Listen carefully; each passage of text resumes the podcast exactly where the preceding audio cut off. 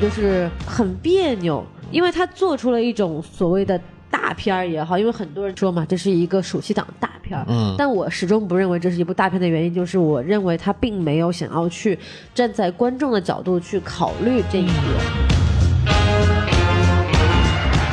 好，欢迎收听新的一集什么电台，我是孔老师。我是大老师，啊，我们又来录节目了啊！今天我们要录这个最近啊两极分化非常严重的一个电影啊，这个、对这个邪不压正啊。对，喜欢的很喜欢，不喜欢的很不喜欢。就是我们今天为什么要录呢？赶一个热点啊！大家如果听我们上一节目的时候，我们就讲了一下这个，我和王老师还有那个段老师三个人在北京非常非常水的聊了一下姜文之前拍过的电影儿。对对对然后，再那那期节目水到我都没听 啊，对，你很久没有听我们节目了，你还说啥呀？这么快就揭穿我的老 底，像话吗？说说回来，这一期呢，就是因为还是一个把这个姜文的这部新的片子好好讲一讲。在我们讲之前呢，我专门还跟那个段老师通了一下微信啊，段老师还特别跟我说说，孔老师啊，咱们上一回姜文这节目呢算是水过去了，这一期可千万不能水。 对，然后我这次也非常非常忐忑啊，有没有办法，只能把大老师又叫过来就录了一下。 哎，这叫我来也没用，我也不懂姜文啊。哎，看来这期节目要完蛋了、啊。对对对，我们就再水一水啊，水水、水过水过。啊，对，就是水爷拉莫斯啊， 附身了。啊，对对对对对。啊，就是从这个世界杯刚刚退下来，就准备来我们这录节目了啊。没就是错没错，大家好，我就是水爷拉莫斯啊啊，，对对对，我是水二爷，，行吧行吧一起水一起水啊， 就我好们好好，就我们开始说正题吧。啊，还还有什么正题？在正题我们我要先打广告好吗？哎呦，对对对对对，忘了最重要的事情了。其实录节目本身不是正事儿啊，对，正主要是事儿我打广告。 嗨，对啊。现在我们节目开始之前，先跟大家说一下，就是首先呢，我们的这个有一个新的系列的节目啊，就是我们又作死的要去跑电影节了啊。哎，就是在七月二十一号到七月三十号呢，在西宁有一个 First 青年电影展。对之前在北京的时候专门采访了他们的创始人宋文，哎然后请他聊了聊这个关于这个电影节的前前后后的一些事情。这个节目呢，将会在我们的这个新的系列叫《创造零零一》里边啊哎，也播又出不。小心蹭了一个热点。 啊，对，呃，我们这个节目主要是我和大老师在 First 的期间呢，会每天大概给大家聊一下这个关于影展的一些呃动态的故事是，的还有一些其他的活动啊，如果采访这些东西，大家可以到时候关注一下。然后我们在这两天呢会放出我们的这个预热，就是我们之前跟宋文的这么一个采访，还有我们两个对于这个电影界的一些看法，给大家一做一个介绍。是啊因为为什么要提 First？因为 First 真的是一个很厉害的青年影展，啊从中走出了非常多厉害的青年导演，哎其中就不包括李安。啊，对，不包括那个， 那你说他干嘛？对，啊但是就对这个影展也是非常的期待，因为我们觉得就是从这样的一个对青年导演这么关注的电影节中，很有可能会走出这个中国的下一个李安。嗯，所以我们那个来这个正式说一下我们的节目吧。好嘞，啊，啊，说到这个邪不压正呢，我们还是要从这个最基本的这个呃评分开始说啊。好，这部电影呢，从这个呃十三号正式上映。我们一开始在早上的时候收到消息，它是八点二开头的。啊，因为很不错已的经开局，对，因为已经有一部分的观众提前看过了，包括在那个湖北有一个首映场，嗯，啊，然后就是分数一开始很高，但是当这个十三号晚上六点多，当我去看这部电影的是时候呢，大概就已经是到达了七点二分这样的分数，那看来这个分数在今天从昨天到今天保持的还是很 稳定啊的、很稳定的嘛，对啊，稳定在了七点二分。呃， 对，我那天那个票还是那个喜马拉雅爸爸给我们的送票啊，嗯对此。处再次掌声感谢啊！所以说这部片子的评分确实现在很蛋疼，然后看完这个大家的短评呢，也发现就是两极分化很严重，是可能还是有一批姜文的粉丝呢，依然对这部电影啊那个表示啊 非常喜欢，嗯，当然有很多人像我们这样的就是路人粉啊，或者这种或者是普通观众看完以后觉得，哎，就不是很懂啊，不是很懂，对对对，啊主要是知识水平不够。啊，自省不够啊，对，所以我们来搞的话，我们来这个好好说一下，我们为什么觉得它，呃，有这样的一个分数吧。嗯，对，然后我们说完这个评分，我们来说一下这个票房。好，嗯票房的话呢，其实我个人觉得《邪不压正》到目前为止的票房表现还是可以的。哦，是就吗？它在上映首日，我记得是昨天晚上八点多九点的时候，我看了一眼票房，它就已经达到了九千四百多万，啊就一个接近破亿的这么一个水平，还然后行嗯还行。然后今天的话，大概是达到了二点二四亿，哦就上映两天就两亿多。所以我觉得这个票房的开局还是不错的。还可以、啊。但是这个后劲能不能很足呢？我们就拭目以待了。啊嗯毕竟它的这个分数跳水这么厉害，可能很难吸引到很多的路人的这样的粉丝。嗯那恰恰是这样的一批群体，才是我们现在票房的主力军。然后除此之外，其实还有另外一个细节可以注意一下。啊一般来说，新上映的电影呢，理想情况下是应该是占据这个首周末的嗯这么头这么几名天的头名的。但是我们可以看到，在上映第二天的时候呢，它已经被这个《我不是药神》给反超了啊。对对，但是毕竟我不是药神，到现在为止已经是一个超现象级的一个啊电影了。你拿它来跟这样一个新上映的普通电影，啊，普通电影行，嗯，对对对姜文的粉丝一会儿就过来跟你 说。对，要就是这个效果，你知道吗？啊你们来骂我们，我们才有收 听量。 这样一个普通电影来比，我觉得还是有点不太公平。嗯，单从一个单体电影的这个票房水平来讲，我觉得还是不错的。啊 尤我其是你对比一下这个前几天的这个伟大片儿《动物世界》啊，对，这个韩延导演已经亲自承认说自己亏本了。 对的，他都已经上来出来道歉了，说对不起剧组，对不起大家。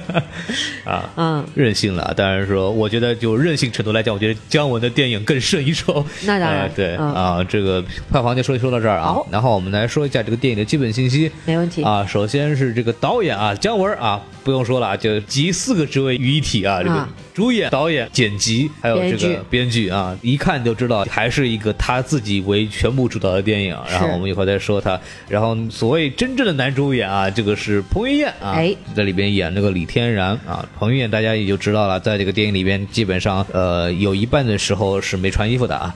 嗯， 或者至少没有穿上上衣啊，就已经受到了很多的观众的喜爱，特别是这个看到很多少女的粉丝啊，都已经在电影里边就开始这个啊，就开始喊老公了，对吧哎？呦，可不是我的老公啊！啊，对，然后就说到大老师老公呢，就可以提到我们这个廖凡啊，咦，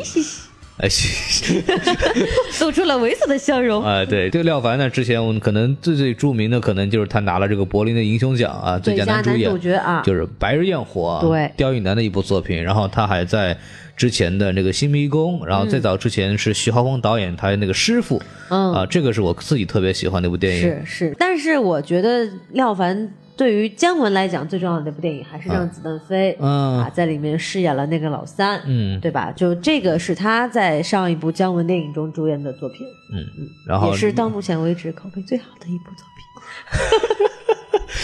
你说是姜文口碑最好的作品对了，对对对对，嗯对啊不不不不不不，不是姜文口碑最好的作品，是这三部曲当中口碑最好的一部。个当然，在那个廖凡在那个地方是扮演彭于晏那个角色，就是肤色露肉的那个。哎，对对对 对，当年的廖凡啊，啊，对，现在应该也还有吧，主要是这个彭于晏的这个光新彩人要出头，是吧光彩太夺目了。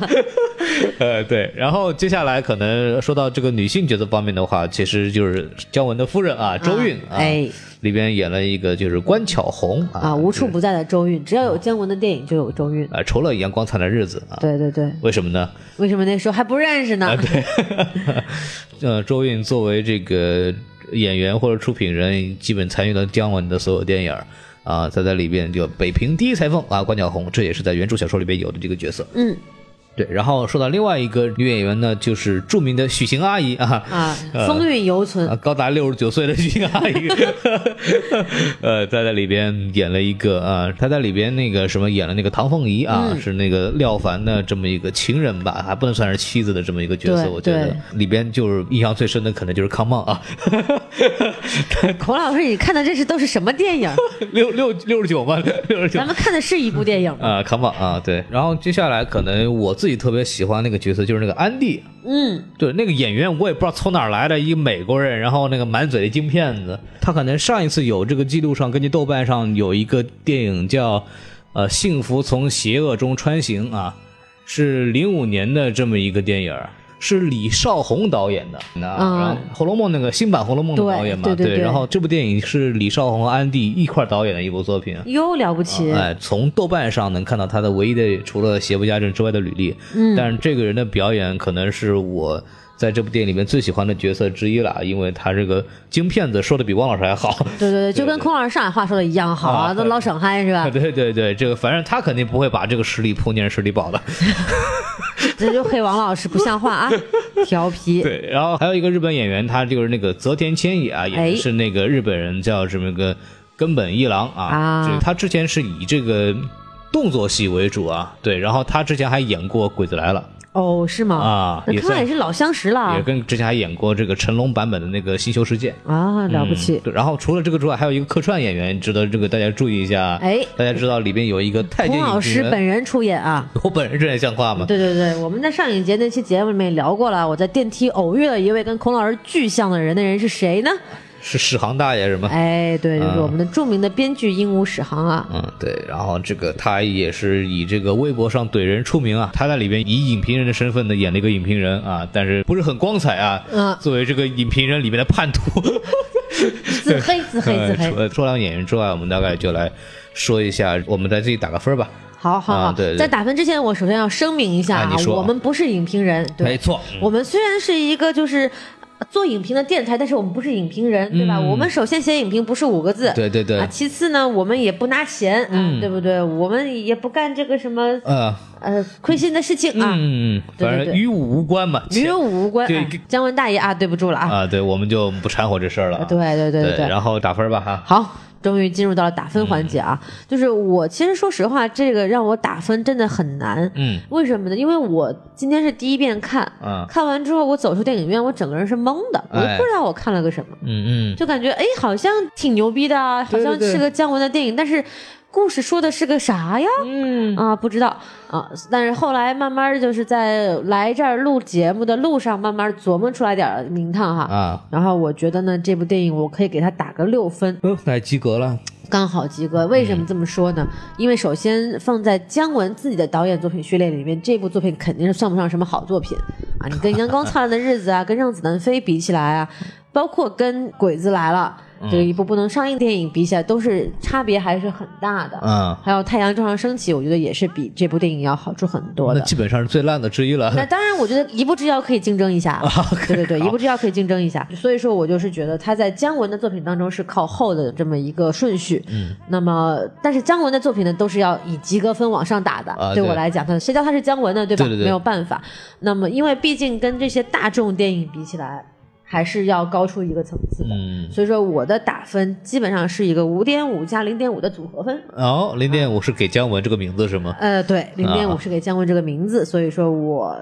就这么个分数吧。好，爱咋哎咋地了。那那我来打哈哎，，好，我主要给一个这个六加零点五啊。哎，高我零点五分。就零点五仍然给姜文啊，这个东西我觉得大家应该都明白。然后除了这个之外呢，我认为他在尤其是从这个制作和技术上来讲呢，还是非常可圈可点的这么一部作品啊。嗯，对，但是之后我会吐槽一下它的特效和背景对抠图啊，我觉得还是不太 行。就是首先呢，作为一个男性来讲呢，喜欢姜文的风格这个事情，对对对，中国的男孩必须喜欢姜文的作品，否则就是政治不正确。 呃，就还是姜文的风格还是非常的直男向的啊，节奏也好，那个影像风格，包括动作的那种设计，还是非常的精彩的。包括他对北平的一些还原啊，等等等等，我们之后会具体说到。然后包括一些所谓的历史的一些小的梗啊，那些东西，怎么来说呢？就是除了这个故事讲的咱们啊、有待商榷之外，整个其他的环节做得都是非常非常好的。我自己觉得怎么说六分儿一定要给到他。嗯，除此之外，姜文的这个名字啊，往上一摆六点五分。然后我们就是打完分数啊，来说说理由。大老师来先说说这个喜欢的地方，对吧？ 很勉强， 但是你也要说一没有没有下。不勉强，不勉强。我对啊毕竟也是一个姜文电影的小粉丝吧，虽对然不是大粉丝，对吧？跟那个把刀拿下，把刀 拿下，让一让，让一让，没事啊，一一会儿再看，一会儿再看。啊对对继续对说，我觉得就是这部电影从姜文的粉丝角度来讲，还是能够找到很多乐趣的。首啊先就是说，它充满了各种隐喻的人物符号。嗯啊，你像现在很多人大家都在讨论嘛，就比如说关巧红，嗯这个背后隐喻的是什么？哎嗯然后蓝清风背后隐喻的是什么？什么这个呢？嗯亨德勒背后隐喻的是什么？我觉得其实挺明显的。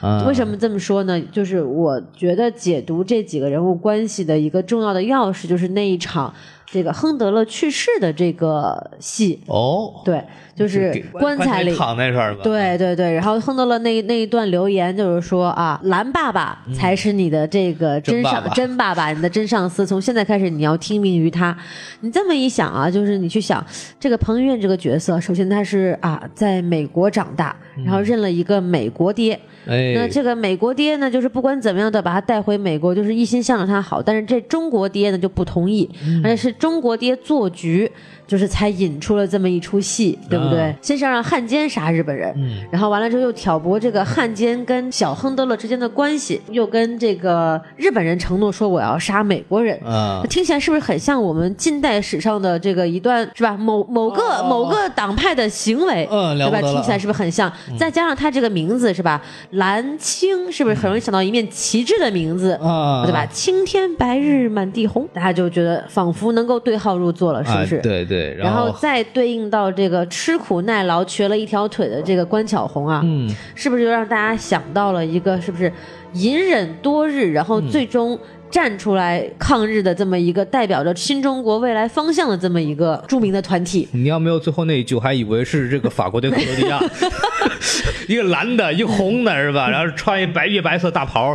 哎，没有没有，就 所以说，我觉得就是从这个角度你去看这个人物背后的隐喻呢，我觉得还是很明晰的吧，嗯就是汉奸、日本人、美国人，还有中国爸爸和心爱的女人。啊，这个方向，我觉得还是能够解读出来一些符号。加上姜文本身就喜欢玩这样的梗，嗯那么我觉得大家还是能够感受得到它背后的这个含义所在的。对，这就已经有一姜文准备好了，就是给你来做解读用啊的。这个对对对，就我你知道我从哪儿看出来？我是从那个他们去看这个朱潜龙和李天然师傅的那个雕塑那哎儿，就是感觉到的。看大家，一个是这个朱潜龙这个角色本来是跟着这个师傅的啊，对，然后呢投靠了日本人，哎对吧？然后反过来要。灭掉这个师傅代表的这个国家，这一边呢又是跟着美国人啊，就李天然这边是跟着美国人这个父亲这边走的，跟这个朱潜龙进行一个对抗。对，要对还要替这个被汉奸所杀的这个师傅报仇。就是替这个势力续命，对吧？哦哎我一看到这个师傅的这个雕像，当时就喊出一句“中山先 生， 你辛苦了”， 还是挺明显的吧？我这个东西，大家如果看完以后呢，也可以从这个各大这个。公众号里面的解读也能看到相关的东西，是嗯然后我们具体这方面就不介绍了。然后戴老师，你还继续还有什么比较喜欢的点？还有就是电影中有一些姜文自我致敬的符号啊，比如啊说这个无处不在的屋顶，嗯，就是彭于晏在屋顶上飞檐走壁的时候，让我们仿佛看到了马小军的影子，简直是一毛一样啊！啊嗯对，然后还有一些落日啊、夕阳啊，这些都是很熟悉的。还有包括在本片片尾出现的一个大烟囱、嗯啊，跟《阳光灿烂的日子》中的大烟囱也是很如出一辙的。当嗯然，这大烟囱本身呢，也是某种男性雄性力量的象征嘛，对哦吧，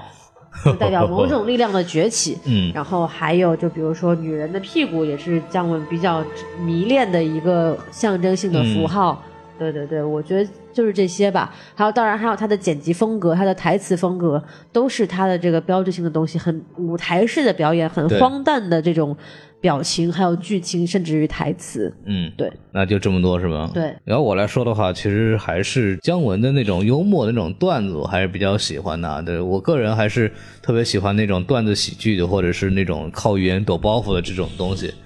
然后除了这个传统相声的伦理个人之外，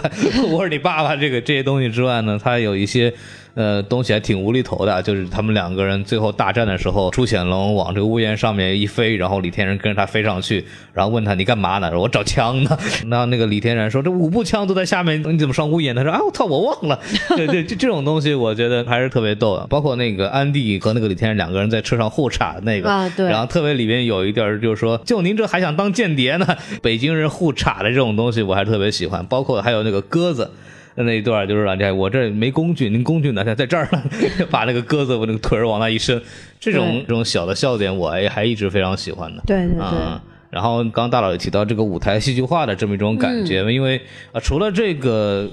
本身那个张力的这么一个增加之外呢，它其实也是反映了就是姜文对那个时代的一个看法嘛。那个时代就是一个大戏台，然后有无数的这种英雄人物粉墨登场，然后来扮演他们的这个戏份。其实这个还是非常非常好玩的啊。嗯，你要说再还说比较好玩的东西呢，可能就是这个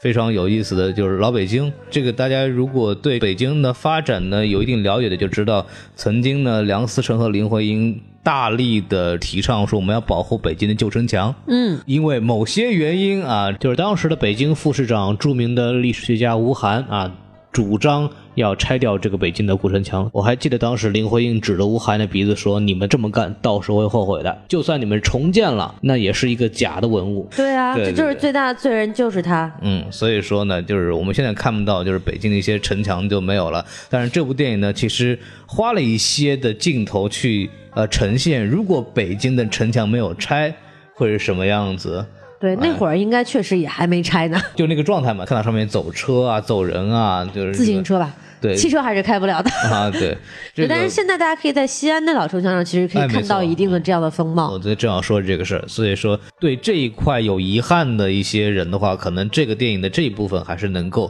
啊反映一满些足大家的一定的幻想，哎，非常好。还有包括呃冬日的北京啊，是杨槐树，然后这个雪地，然后除此之外呢，其实还可以听到很多老北京民俗的一些东西啊，是就是代表性的就是那个叫卖声啊。是吧？哎，我在里边可能很听到，应该是记得没有错的话，应该是有豆汁儿的卖豆汁儿的这个声音，是吗嗯包括还有什么什么夜壶啊，乱七八糟的。特别有这个代表性的是，这个我们的很多传统相声里面也讲过，嗯就是在这个。深宅大院里边的那种，特别是李天然家里边，包括蓝清风的家里边，你能隐隐的听到那种深夜里边有那种很悠长那种叫卖，这个是非常非常深宅大院风格的这种叫卖声，这个跟这个街上那个还不太一样，这种细节的抓的地方其实是非常非常好的是嗯我印象最深的就是那个戳猪膀胱啊，对，的那个，但那个那东西用北京话怎么说来着？叫猪什么呀？嗯，虽跑啊，猪虽跑啊！对对对对对，我对那个印象特别深。嗯，嗯，这也是其实是这个一个民俗，就是在那个屠宰的个卖猪肉店里边都会挂了这么一个东西。对，然后你戳破一个，代表着是你要来 买肉了。嗯。对对，很多小的细节还是非常的北京的，是因为原著叫《侠影》啊，嗯，然后作者张北海先生其实写这个小说呢，其实很大的程度呢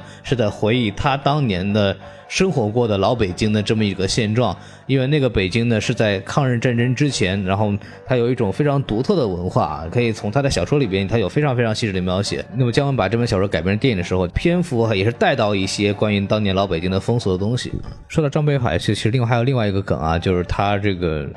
非常非常崇拜李小龙。嗯，对，然后我们可以看到这个在电影里边呢，最后大战的时候啊，这个李李天然跟朱潜龙这个对战的时候，你你明显感觉他们已经开始用蝴蝶步了。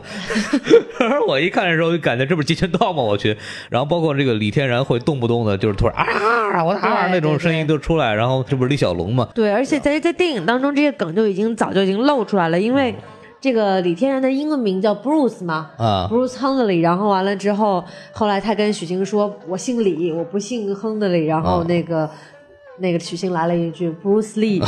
特别烂的一个梗。对，这也是那个导演呢，是因为张北海特别喜欢李小龙呢，专门就做了这么一个梗啊，为了致敬一下原著的作者。作为李小龙的粉丝呢，我自然看到这个还是还有一点点小激动啊，非常个人化的一个觉得它比较好玩的地方啊对啊，那我我自己觉得还比较好玩的点，现在这么多，然后大老师还有什么想说的？嗯，我刚刚突然想起来一个，我觉得就是姜文的电影还有一个特色就是它的配乐，嗯，就是很多都是西洋乐的交响乐的配乐特别明显的痕迹，尤其是在一个中国背景的故事底下，用这么这么西洋的音乐，感觉是一种特别的怎么讲别有反差的效果。别有风味儿啊。对对对，就像比如说他在这个片头用的这个圆舞曲是肖斯塔科维奇的第二号爵士组曲，这个曲子在各种电影当中也是被用了很多次啊，所以说我觉得大家听到之后应该会觉得非常的熟悉。而且大老师竟然很快把它读清楚了，也非常不容易。对对对，说明还是做了功课的。啊对，然后还有一个是我隐约的记得，刚刚孔老师也跟我提过，好像是在《让子弹飞》当中也出现过的一一个曲子，是吧？那个曲子我就记不得了啊，叫什么来着？那个曲子叫什么来着呢？叫莫扎特 A 大调单簧管协奏曲 K 六幺二第二乐章。哇，了不起啊，你一字看不落啊，全部念出来了。哎，在这个《让子弹飞》里边，我们就可以记得一个经典台词，这是什么？这是木闸， 木闸写的。木闸啊对，对然后就是说啊，那想搞明白这个留声机怎么回事儿啊，去浏阳是吧？东阳三年，西阳三年，南阳三年，不留北阳是因为我们就在北 阳。是是啊对是。这一段这个也是呃，也是算是之前的这么一个已经用过的配乐，再往里装了一下。那个姜文特喜欢干这事儿的，我觉得。是，啊而且他经常会把这种看起来就是节奏比较轻快的音乐放在一些很暴力的场面里面啊，嗯对这个跟昆汀也非常像，就有一种就是血浆暴力美学的感觉。嗯，所以说呢，大概就是这个样子。让我们除了优点之外，我们要说说这个不喜欢的地方。好，啊，那大老师啊，轮到你开炮了是吧？你一直表示非常不喜欢这个电影的，好，不喜欢的点啊，那就多了去了啊。对，首先我觉得是整个片子的故事嗯，是没有什么情节的，啊情节特别的支离破碎，全部是片段式的这么一个剧情。对就你能看到每每一小段落之间的啊，你能很清楚，好，这个朱潜龙杀师傅了，嗯然后这个小李天然很愤怒，然后从死人堆里爬了出来，好，一个段落结束了。啊嗯另外一个接接下来一个段落呢，是他要回国复仇，然后找到了他的美国爸爸，啊然后又看到了中国爸爸，哎嗯啊但那时候还不是中国爸爸啊，见到他的这个房东啊。姜文饰演的这个蓝青峰蓝青峰啊，这这告一段落结束了。然后完了之后，哎，突然到了朱潜龙跟这个呃根本一郎啊两个人制霸京城， 嗯，对对对，然后就觉得哎，好像每个段落跟每个段落之间仿佛有着这么千丝万缕的联系，但是讲述的人物动机跟逻辑都不是很清楚。嗯，就比如说很简单，为什么蓝青峰要挑拨这个日本人和美国人，还有这个留洋回来的小李天然之间的关系？啊，这个对他来讲根本的好处是什么？什么呢因？为其实我们从电影最后结尾也没看出来这个事情对他的好好处是 什么，你知道吗？没有看到他从中得到任何的好处，他就说了一句了：“我们要去救张将军。嗯这个张将军是谁呢？我们大家猜测应该都是张自忠将军吧。对，对，但是你救这个张将军，跟你挑拨这几一一波人之间的关系在哪里？嗯，很不明 晰我觉得这个其实也是有政治梗在里头的。如果我们把蓝青峰很自然的想作于、啊呃国民党的话，那么国民党其实在这个当时是一直在干的就是这么几个事情嘛，平衡互相的各方利益，然后对就最终还是失败了嘛。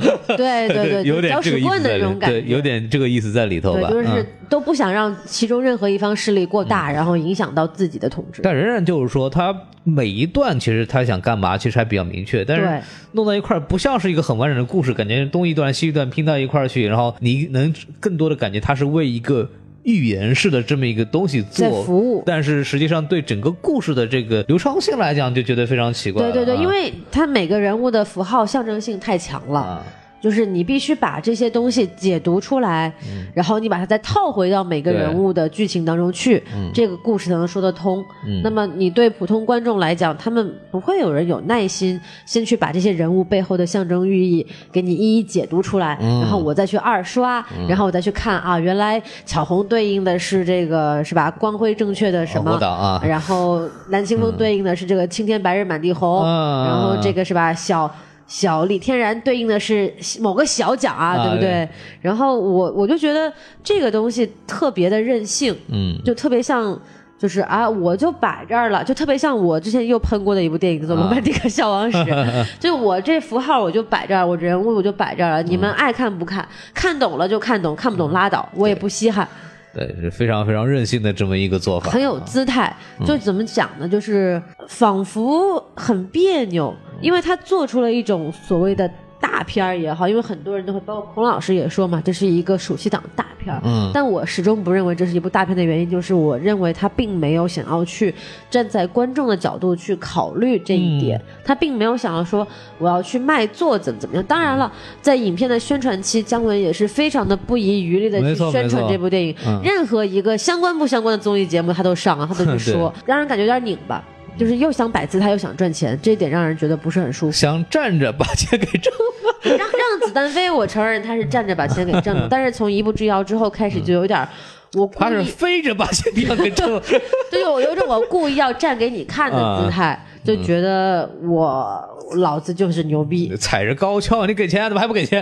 对就对这种对事儿。有点我说鼻我孔我说朝你天太了高，我升不到，啊我不对钱对给不了你啊，就是是有这样点。鼻孔嗯朝天的感觉，嗯，我我我自己其实也是这么一个感觉啊，就是我觉得姜文一点都不真诚，就说的难听一点，就是姜文，你是个什么东西？你凭什么这么不把观众放在眼里？啊，我一直觉得就是真正的好的文艺作品，这个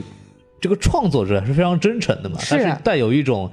呃，沟带有通的一种欲望沟通的欲望，然后想很好的跟你说这么件事情，然后表达他的观点。姜文呢，以他的才华和地位和他过往的这个生活经历，他好像从来没有想过这件事情，因为你结合他自己的这个成长经历，就是他从来都不是跟普通人民在一个裤子里边走的那这个人。他本来就是大院子弟，就没是错嗯就是高人一等，对嗯对吧？你要是按照那个时候的那种观念来讲的话，他是他是能骑这个自行车的人，哦能穿军大衣的人嗯啊，对是吧？跟别人就是不一样，他就是特权阶级。嗯，人家最大的痛苦就是追不到姑娘，除了这个之外，生活都特别好。是呃，他从来就没有那样的东西。那可能他在拍某些题材的时候，比方说我们说的《阳光灿烂的日子》，带有少年情怀吧，谁都有嘛，对吧？是是是在这种情况下，可能能抓住到普通观众的点，然后他自己的才华能把它展现的非常好。嗯，但当他在涉及到一些可能一般观众他没有涉及到一些人的基本情感的时候，就会存在他想说的东西呢，观众一般观众是看不明白的。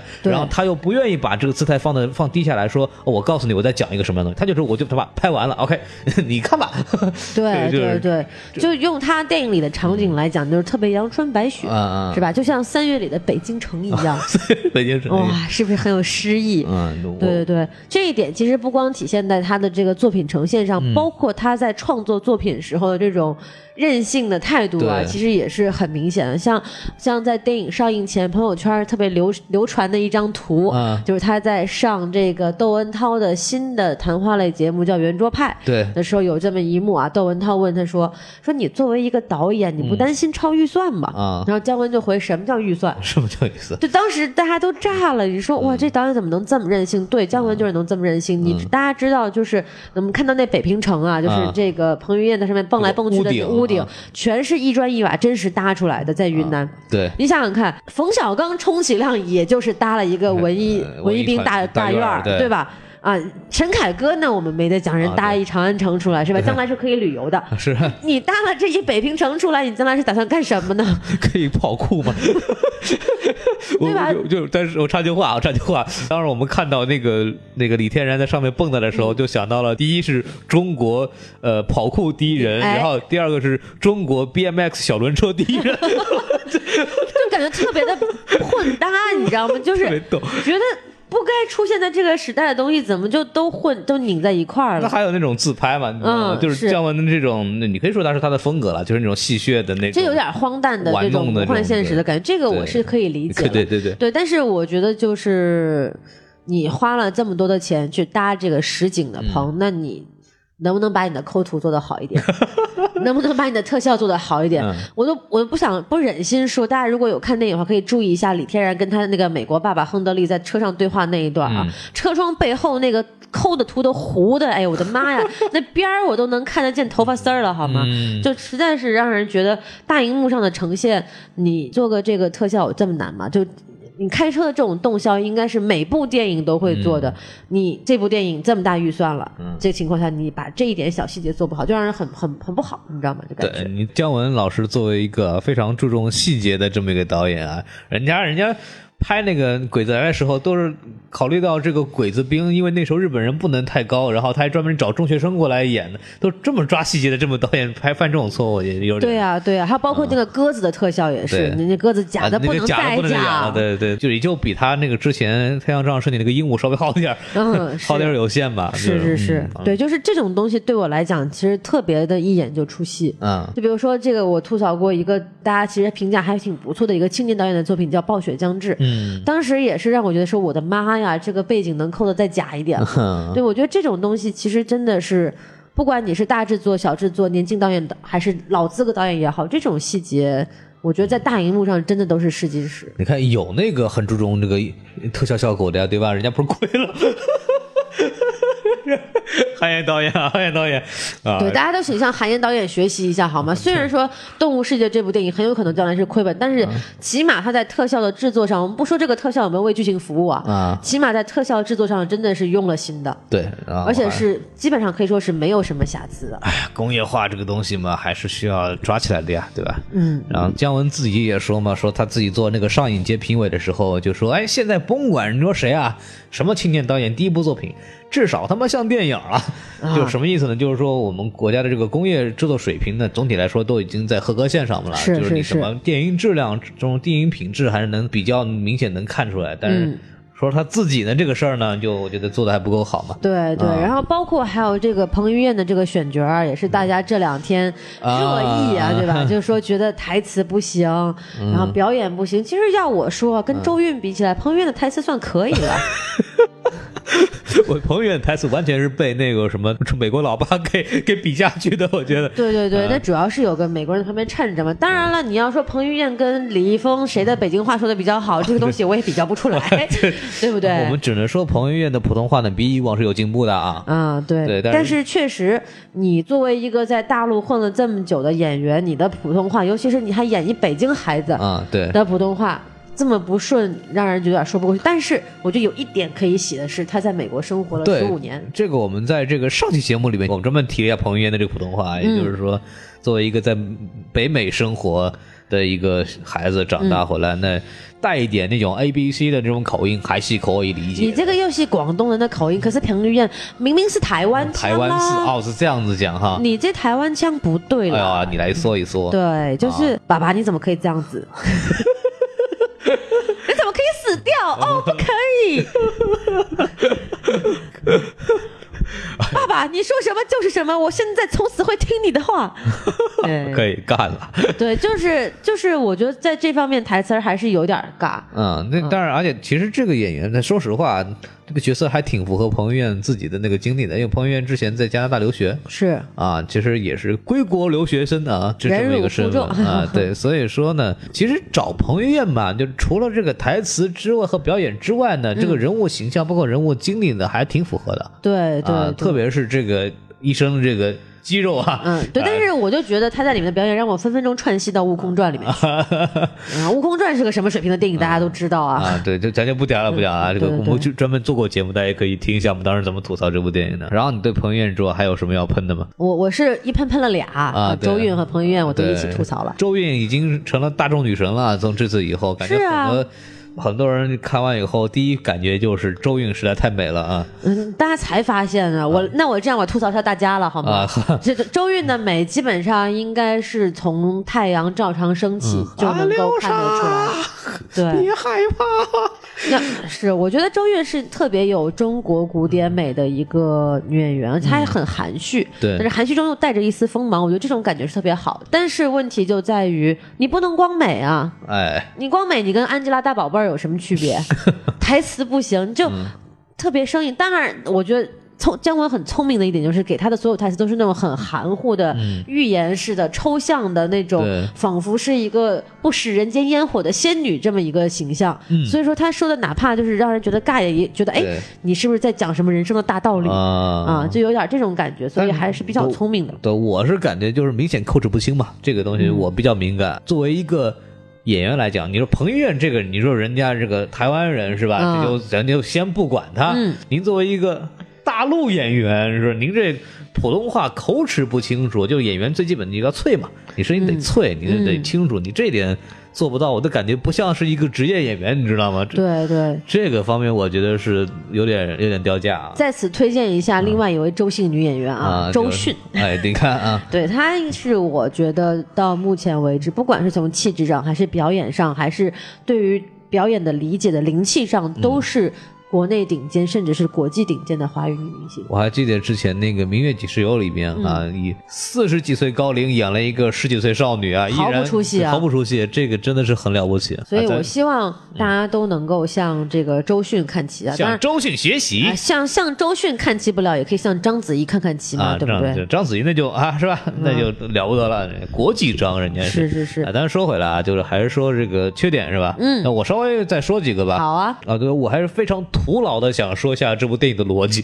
嗯， 啊，对，虽然呃我们之前讲过了，其实这部电影也没打算再跟你讲逻辑的事儿啊。它其实全是符号跟象征。对对对，但是我我我是一个对这个故事的完整性有执念的一个对人对，啊。毕竟孔老师爱好编剧嘛啊，。对对，这还好编辑像话嘛，反正就是呃挺挺关注这一块儿的吧。很多人都说这个故事乱，对那么这个故事到底在干嘛呢？从头开始分析啊，其实我们拎住一个点就非常简单，什么点呢？就是我们撇开李天然，让蓝清风成为这这个故事的主线剧情。是那么从蓝青峰的角度来看，这个故事就非常简单，是干嘛呢？就是蓝青峰试图在北京城内周旋北京城的势力，是有哪些势力呢？一个就是朱潜龙代表的这么个亲日的呃政府机关，一个就是根本一郎的这个日本人。嗯，那么蓝青峰想做到了什么呢？那就是说服朱潜龙把日本人杀掉。跟着他来干，那么就成功的稳定住北京城的局势了。是他要完成这件事情，需要通过什么工具呢？那就是跟另外两方有深仇大恨的李天然怎么做呢？那就是告诉朱潜龙说啊，你帮我把日本人杀掉，我把李天然交给你。对，那么按照我们正常比较商业、比较容易理解的故事，应该怎么编呢？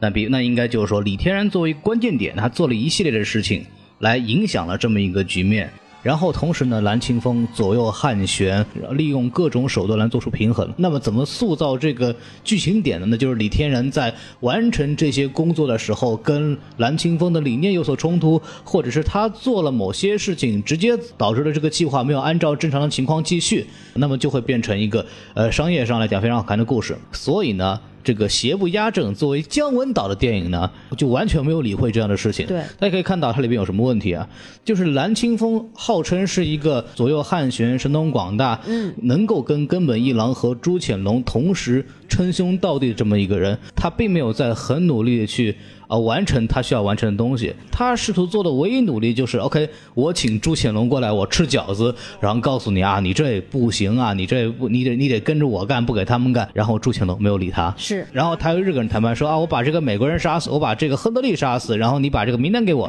日日人家日本人把他耍了一顿。然后我看这儿我就莫名其妙了，我说这这蓝青峰到底是来干嘛的？搞笑吗？这是就非常非常天真啊，这根本不像一个什么我下了二十年的大棋，我要干嘛干嘛，这这个就显得非常非常扯啊，就感觉这个根本看不出什么剧情导致的戏剧张力，而只是完全是靠呃摄影技巧和那种剪辑技巧来造成的那种强行的张力，所以就会给人造出一种非常奇怪的一种感觉，就是你说嗨吧，你好像直观上你是很嗨，但是你一想说你为什么嗨，你也不知道，这样就非常空洞嘛。包括他手底下那么多车夫什么的， 那些车夫基本上就属于被日本人打着玩儿那种状态，你这有也半毛钱没有用啊，做的一系列的东西。非常的反套路，他也没有任何解释，他为什么要这么做？感觉还是那句话，就是姜文特别的任性的，就是想做一个反套路的东西。对，那你既然做了反套路的东西的话，然后你又没有任何想试图解释他的这个想法的话，那么就不要怪观众会出现这样这样的这样的问题，然后觉得不好看。对，我们就看蓝青峰一直在里面汉旋。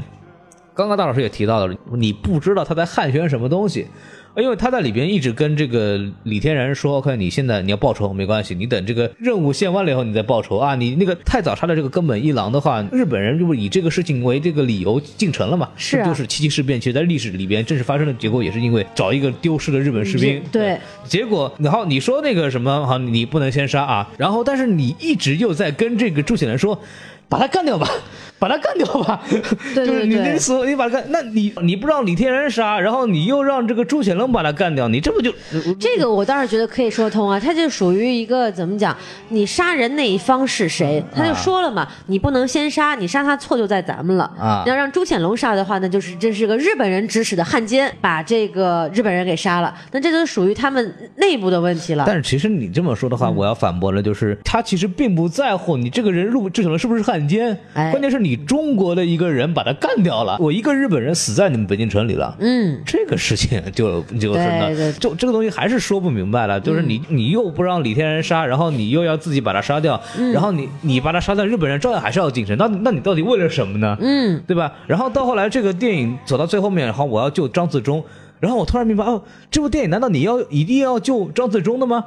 那也不对，因为你从二十年前就开始谋划这个事儿了。张自忠这个他对呀、几天之前才躲到那个里边去，哎这个整部电影里边这个叫什么？蓝青峰一直在谋划些什么事情呢？我们可能有一个模糊的感觉，他为了这个汉玄这个各方面关系保住北京城啊，这么一个大的目标，但他具体里边有没有一个很清晰的任务主线没有？嗯。对这个东西就看得非常奇怪了啊。对。对，然后然后包括这个巧红的角色啊，嗯她一直说自己要复仇复仇，可是到终了我们也没明白她最终要复仇的人是谁。啊嗯，我我这个倒是这个东西倒是说什么呢？它是有一个历史梗在里头啊。对，啊，我就先在这儿给大家先介绍一下这个、嗯这个事情啊，其实还是挺好玩的。这个人叫什么呢？这个人他原型叫施剑翘是，啊，他是一个叫奉系军阀施从斌的女儿。嗯，然后在当时一九二五年呢，就有一个军阀叫孙传芳啊，他属于直系的啊。大家其实很熟悉这个名字啊。了。对，就是这个直隶这个派这个地方的这个军阀，然后跟奉系就是奉系就是东北，嗯啊，东三省那个有奉系军阀，就张头头牌就是张作霖嘛，嗯，对吧？就就直系和奉系进行了一场这个争地盘大战，也其实没有什么正义正义不正义的事儿。结果呢，这个施从斌呢就被这个孙传芳给逮住了。嗯，逮住以后呢，怎么办？就要非常客气啊，枭首示众啊。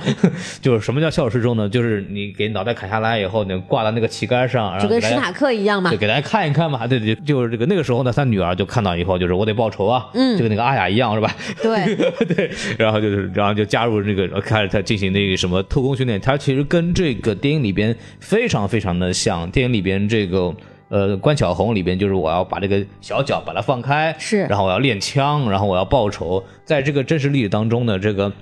施剑翘这位这位女侠啊，其实也是经历了一个一样的过程啊，也是想办法把这个小脚放开。然后，当然在这个呃电影里边，关晓红说她其实已经看到她的仇人了，结果没有下手。嗯，然后呢，在这个现实历史当中呢，这个施剑翘呢是在一九三五年的十一月十三号，就是十年之后，嗯，啊。在这个居士林佛堂呢，用手枪杀死了孙孙传芳。哦啊，那时候孙传芳已经皈依我佛了，就是这么一个是状态，就是这么一个是一个小的历史事件，所以说呢，他杀谁呢？这个还是有一个说法的，只不过也还是一个，就是我在弄一个彩蛋，你们知道就知道，理解就不理解。但是这个我觉得这个原型的这个所谓的仇人是谁，跟他在这个影片中的象征符号其实没有什么太大没关关系系。啊，对，所以我刚刚说的这个意思就是说，你关晓红所代表的这个象征的寓意的这个所谓的背后符号嗯到底是什么，以及你的那个仇人到底是谁，其实你还是没有说清楚。你的仇人是封建旧的封建社会主义的这个势力吗？啊， 还是说是什么样的人呢？这个白发苍苍老人带着一个小女孩，又意味着什么呢？其实很模糊的这个形象，嗯包括这个我们刚刚说到了这个三大男主啊，这个日本人啊，朱潜龙和嗯这对个蓝青峰三大成年男人之间的斗争，嗯就三角关系已经很模糊了。对但是还有一组模糊的关系是彭于晏跟这个周韵之间的关系。嗯两个人怎么就哎，好像莫名其妙的就互相就看对眼儿，然后啊看清了对方是互相要报仇的这么一个角色，我觉得讲的也很模糊。包括这个所谓彭于晏，好像非常非常。那个二百五的就把他自己的这个想法和计划全盘托出，对，对对，显得特别的天真啊，感觉就是也是非常的不可信。嗯啊，这个这个我觉得也是非非常的奇怪吧，就是你如果你你是完全不能用一个正常的逻剧作逻辑来给来解释这个事情的，只能还是一个嗯姜文的，哎，符号为先吧，就是还是这么对，一个事情。对，我我要说缺点的话，其实我还想到一个事儿，就是这个李天然的这个人物啊，嗯就是他一直在说我我没有下手，因为我很我很害怕，是但是我在这个通篇这个电影里面没有看出来这个事儿啊，就除了他自己说之外啊，嗯，因为首先你说一个十三岁的小孩儿，当遇到一个杀人犯把他师傅什么盛江用这么凶残的手段杀掉的时候，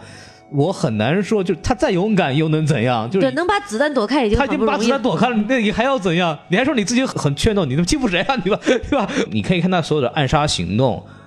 其实没有一个是他主动放弃的，对，都是那个他的父亲这个亨德勒，或者是谁谁谁用各种方法转移注意力什么东西，避免他采取的行动。通篇没有一次他是说因为到了怯懦了，所以才放弃了自杀行为。所以我真的完全没有看出来他哪里害怕了。嗯，这个地方就是，直到他说出这个台词的时候，我就有点懵逼了。我操，你你你们之前那么害怕，你怎么没看出来呢？其实说到这儿，我觉得这这我们现在已经在聊人物解读了，啊就并并不是在说缺点了啊。对就我觉得这个地方，我理解的李天然这个人物，其实他并不是说怯懦，而是他是一个没有自己。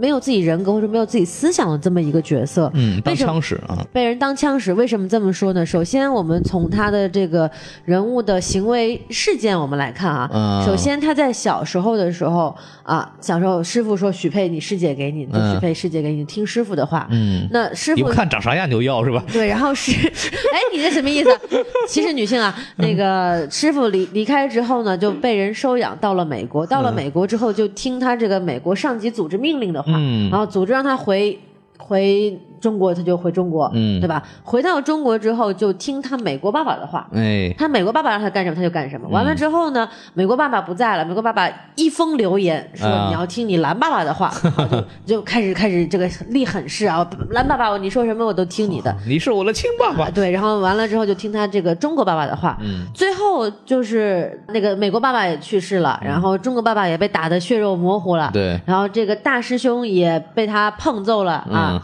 他就突然就失去了这个自己的奋斗的目标了没。有人生目标啊，没有人生目标了，不见了。这个直到这个时候，大家可以看啊，他都没有穿过一件正统的汉服。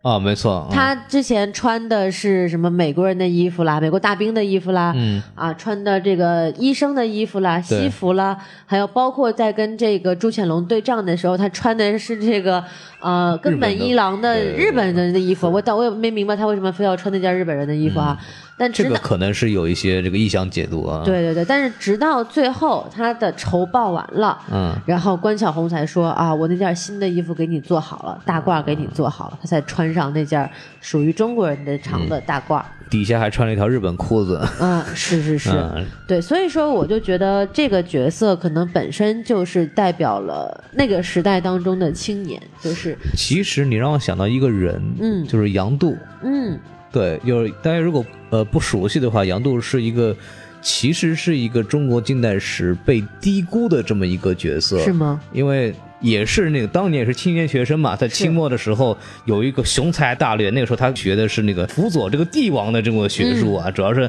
想为一朝宰相，辅佐帝王上位的。然后他一直有这么一个心结，整个经历了中国这个近代史的所有的发生大事，包括公车上书，嗯啊，跟梁启超他们一起在这个北京城那边，呃，做了这样的事情，包括参加了这个袁世凯的这个复辟，是 他作为袁世凯复辟的一个非常重要的力量，嗯当时被骂得很臭，包括到后来他加入也加入过国民党，嗯然后也后面加入这个中国共产党，就是该该加入的势力他都加入了，就是他其实心里有一个一个执念，他想作为一个宰相或者辅佐嗯报这个东效西国家但是他又经常会迷失，就他不知道自己到底应该信什么东西。对他就是啊，有人要用到我就夸就干这个事情了。我觉得你刚刚大老师刚讲的这个事，让我想到他其实在影射当时的有一批的人青年人仁人志士，对他并不知道自己真正的能够相信的是什么东西，他就看到一个什么东西就哦啊，这个可能是我的机会吧，那就去了、啊，这个可能是我的机会吧，就去了。但是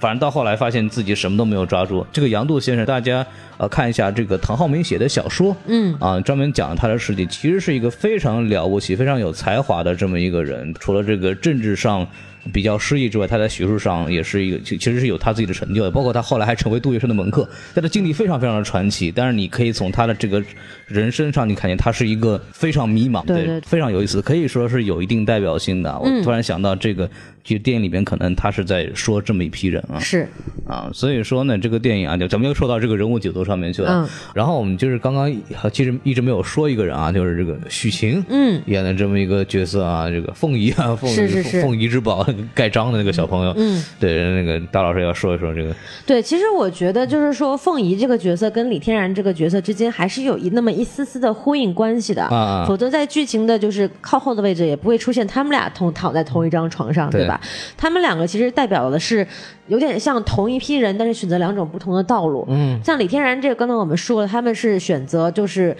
贡献出自己的这种力量也好，啊啊智慧也好，去服务某一方势力。对，而许晴这个角色呢，更多的是想利用自己的所谓的特长，就是嗯她在剧情里面是风骚这一点，去依附于某种势力对，而不是依靠自己的力量去打出一片天地来。嗯她就是说啊、我想成为这个朱家的大老婆，这样的话我就可以不用被陪葬，对对吧？她只是想说我要在这个乱世之中苟活下来。嗯，那么最终他的命不运求闻达于 诸侯，他的他最后终的命运，其实也揭示了，有说你想要依附于某种强权，嗯去苟活于世这种条道路是行不通的。嗯，那我觉得最后他选择在一片这个所谓的。欢呼欢呼声声中啊就是跳下城墙，结束自己的生命。对于这个角色，或者对于这种角色所背后象征的人群来讲，已经、嗯已经是一种最好的归宿了。否则，大家去想，如果她嫁入朱家了，嗯成为了这个众人千夫所指的汉奸的大老婆，她会对有更好的结果吗？不会的。嗯，那哪怕是说啊、我将来或者说我跟哪个小年轻人在一块儿了，会有更好的结果吗？也不会有。嗯他只有就是说他看清了，就是说啊，历史的车轮滚滚向前。哎啊、嗨对，我不能依附于前朝的势力嗯了。那么他选择结束自己的生命，我觉得是对，而且走的时候还带跑了一个日本人，这个对这个很有喜剧性的啊。但但是说实话，这个没有更好的选择了，左也不是，右也不是，你对，跳吧而且他还被日本人盖了章嘛。就虽然说那个章不是真日本人盖，但是嗯对怎么说，他也就是说你身上洗不掉这个标签了，就是嗯你永远是与人民敌对的一方。嗯嗯又想起了杨度先生啊，因为这个支持袁世凯复辟一辈子没有抬起头来之后，对对啊对，就对是你对身上一旦沾染了这方的这个标签之后，你是无法洗清自己的。嗯，所以说这个咱们就说到这儿吧。好，对，然后我们在最后，我们还是有点外延环节的嗯啊，就是除了这个人物分析之外，我们得稍微介绍一下。我刚刚也说了，这里面有很多的历史的文化彩蛋啊，除了一些北京的那些东西之外呢，还有一些比较有意思的这个历史人物的这个梗，给大家这里稍微给大家介绍一下。我们刚刚也刚刚讲了这个石剑鞘的这个故事，是然后里面还有一些别的故事可以给大家稍微说一下啊。 我觉得最有趣的那个故事应该就是那只肾了 吧？那个肾真是特别逗，他的肾怎么回事呢？其实我们又刚刚涉及到我们刚刚反复提到这么一个人，叫这个梁启超啊，嗯嗯嗯，啊，这个当时是怎么回事呢？刚刚我们在店里面看到这个李天然上班的第一篇啊，是个报道我们启事，然后对着一个肾啊，他那个肾的里边就说、啊，当年是一个北平名士啊，因为做手术我们搞错肾了，然后就健康的肾呢啊 被我们那个摘除了啊，对， 这不健康的还留在体内，后来两三年之后就就就挂死掉了，了嗯就挂掉了。然后这个人呢，就是梁启超的肾啊，这个梁启超有跟孔老师非常相近的一个字啊，啊，对，叫饮冰室主 人，我们孔老师是杂跨斋主人。呃，人家这个梁启超先生呢，这个在历史当中呢，这个事情什么样子呢？是一九二六年的梁启超先生呢，就发现自己便血啊，这嗯个便血，这个大家可以看一下，这个就是说明肾功能出现问题的一个非常。呃，重要的这么个前兆啊，就是大家一定要去 医院检查一下。然后他当时就去检检查了，对吧？然后就人家去的时候就发现这个在 X 光透视那个地方有一块黑斑，医生就诊断说这个左肾啊患结核了啊，需要摘除。梁启超先生一直是非常崇尚这个心学的嘛，嗯，个人一直不相信中医的，他就觉得啊，那嘖表率是吧？要切就切我的，那 可不得切他的嘛，对吧然后他就切啊！人家当时是由这个协和医院的这个院长刘瑞魂啊亲自主刀，但是人家老先生呢，就是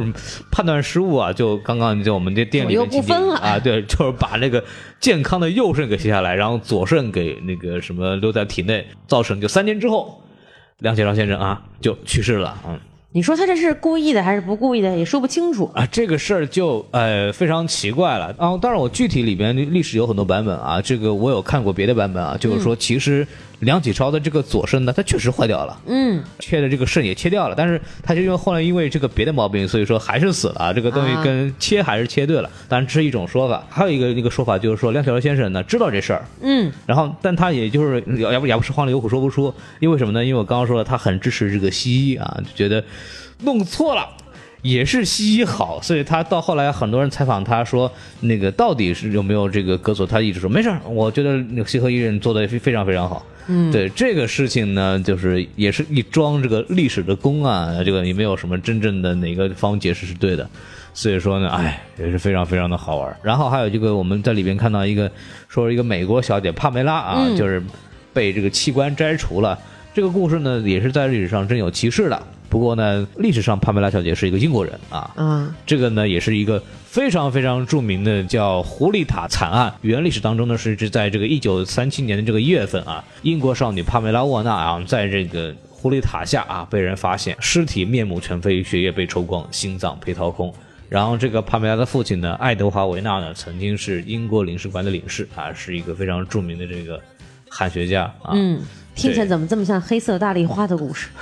哦，对对，有点像那个事儿啊，那是洛杉矶的一个对啊，这个大家可以看一下一个电影，里面讲了这么一个事儿。还有一个事儿就是这个太祖画，嗯、太祖画里面特别逗的是什么呢？大家也可以看到里边那个那个画长得跟这个廖凡廖凡是非常非常像，真是很像。啊，全电影最大的一个笑点了。对对对但是这个真实的这个朱元璋的这个画呢，确实很难看，啊就是这个下巴很大，什么都没问题，但是人家是没那胡子的。嗯。啊，所以说呢，这个也是姜文做了一个艺术加工吧，使这个长得更像廖凡了。哎本来其实就挺像的，对， 现在这么一弄就真是非常非常像。然后还有一个点呢，《蓝清风》里面说到，就是说啊，我们这山西一个小仙儿啊，还有我们这个小诸葛，啊嗯这里边其实也是提到民国内战历史上非常著名的两个人物，一嗯个是山西的大军阀阎锡山啊，还有一个就是这个小诸葛啊，对，这个其实大家应该看电影，对民国历史稍熟悉的人，一下都能听得出来。就是白崇禧先生嘛，一对下子就是尤尤其是尤其是小仙儿啊，想到阎锡山非常、非常明晰。当时我当下看电影的时候，啊就是又黑阎锡山。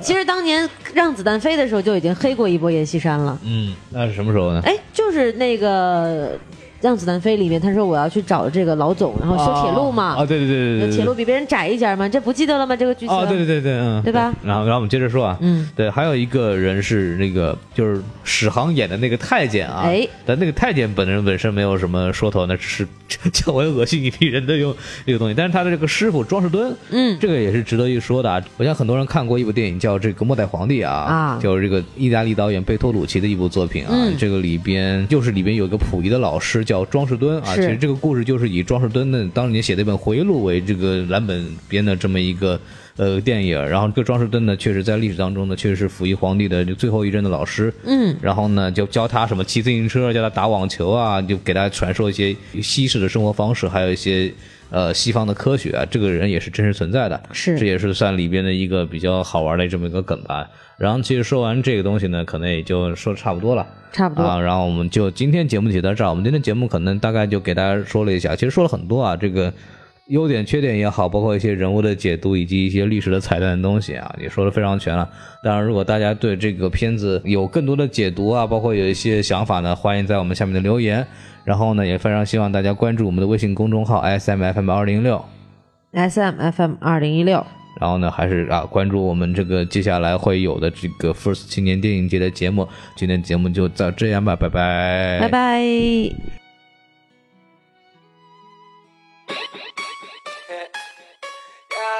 Yeah. Okay, okay, okay. You ready? yeah, watch me. Made it work, but now you watch me. Watch me. First out to done, you watch me. Watch me. Can't get up, but you know, watch me. Watch me. Sorry, I'm just in the castle. Watch me, watch me, watch me. Watch me, watch me, watch me. Watch me, watch me, watch me. 干死你，干死你，干死你！快来快来，看看中景彭于晏，一秒二彩风景完美任你现。所有这场经历是我最底线，麻烦不要对我对我喝冰恋。晚上来雷心不会摆，会得到万人的喝彩。逃避了色发局不一段，用花来描绘出理想的未来。OK，我的目的绝不怕小发了疯的拼命哈手，为了以后又成长。哦，去面哦，圆满，随手对我消息手捧就千万。走路我都在的疯，天天爱做白日梦。大声宣布，表情略显认输，天生我才肯定没有用。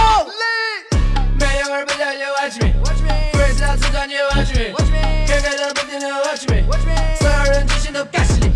Watch me, watch me, watch me. Watch me, watch me, watch me. Watch me, watch me, watch me. 干死你，干死你，干死你！我明我到底笑，根本就没遇到。普通话不算好，应用是我依靠。很多人和我一样，